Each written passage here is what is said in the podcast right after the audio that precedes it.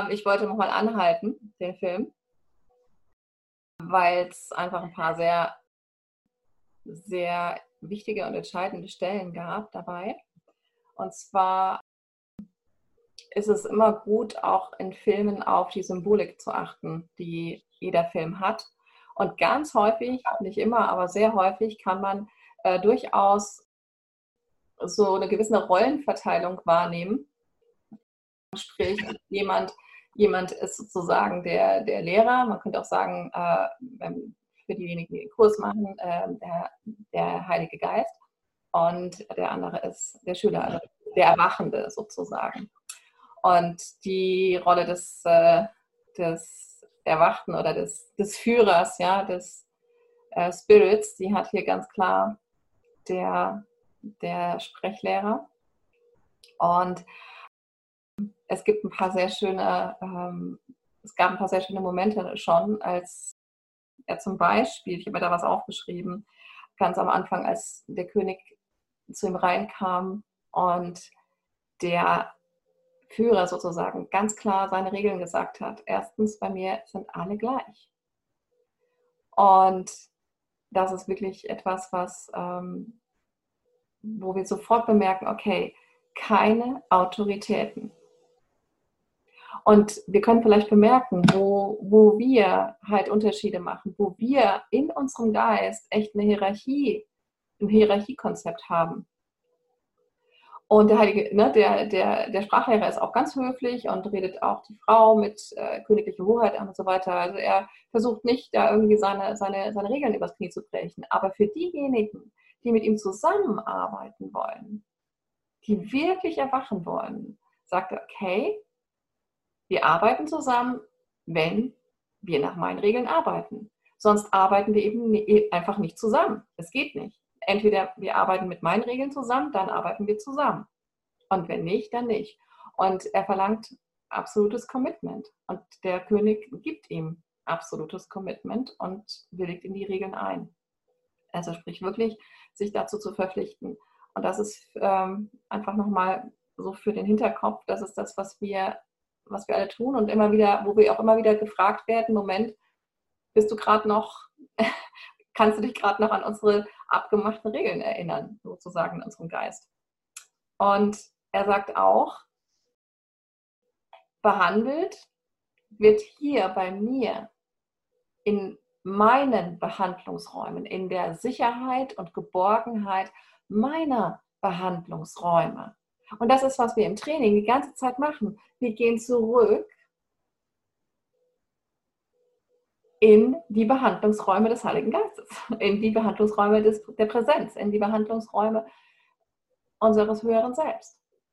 Erst in diesen Behandlungsräumen sozusagen, ja, in diesem Raum, können wir alles anders betrachten.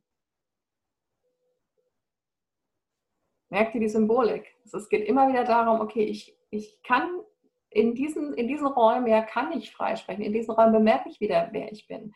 Wenn ich mich auf die Regeln und auf die unorthodoxen Methoden meiner Führung einlasse, sozusagen, die nicht von dieser Welt sind. Das ist ganz einfach. Und da kommen wir immer wieder aus unserer Komfortzone raus, wie der König auch. Er ist immer wieder gefragt, seine Komfortzone loszulassen, sich über all die Konzepte, die er hat, hinaus zu bewegen und ähm, neue Sachen, sich mit neuen Sachen anzufreunden, weil das der Weg ist, auf dem er nach Hause kommt. Und er sagt auch einmal, das hatte ich mir aufgeschrieben, ähm, ja genau, da fragt der König ihn, verlangen Sie hierfür eigentlich irgendwas? Und er sagt, ja, ein Vermögen. Und ich muss es euch bestimmt nicht erklären, was das heißt. Ja, wir werden unser ganzes Vermögen gebeten. Bei dieser Reise, um mit leeren Händen dazustehen. All das, was wir, wo wir glauben, das ist unser Vermögen, ja, das ist, äh, ist das, was wir besitzen, das ist das, was wir haben, das ist unser Image, unser Selbstbild.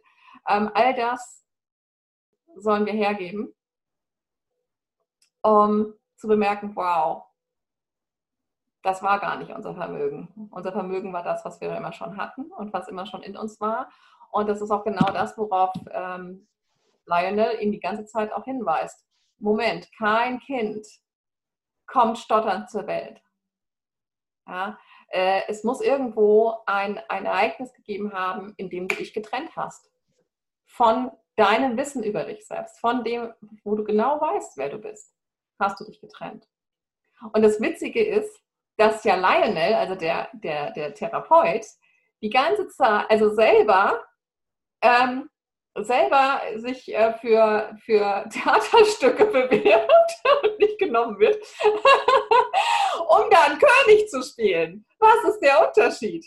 Er weiß genau, dass er auf einer Bühne steht. Er weiß genau, dass es ein Theaterspiel ist. Er, weiß, er, er hat einfach Spaß und Freude dran, als derjenige, der er ist, König zu spielen.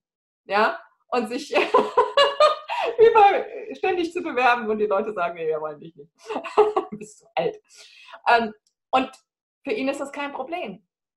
Er sieht es hier als ein Spiel. Und da wieder zu bemerken, wow, wir sind dann im glücklichen Traum, wenn wir wieder bemerken, dass wir diese Rolle auf einer Bühne spielen.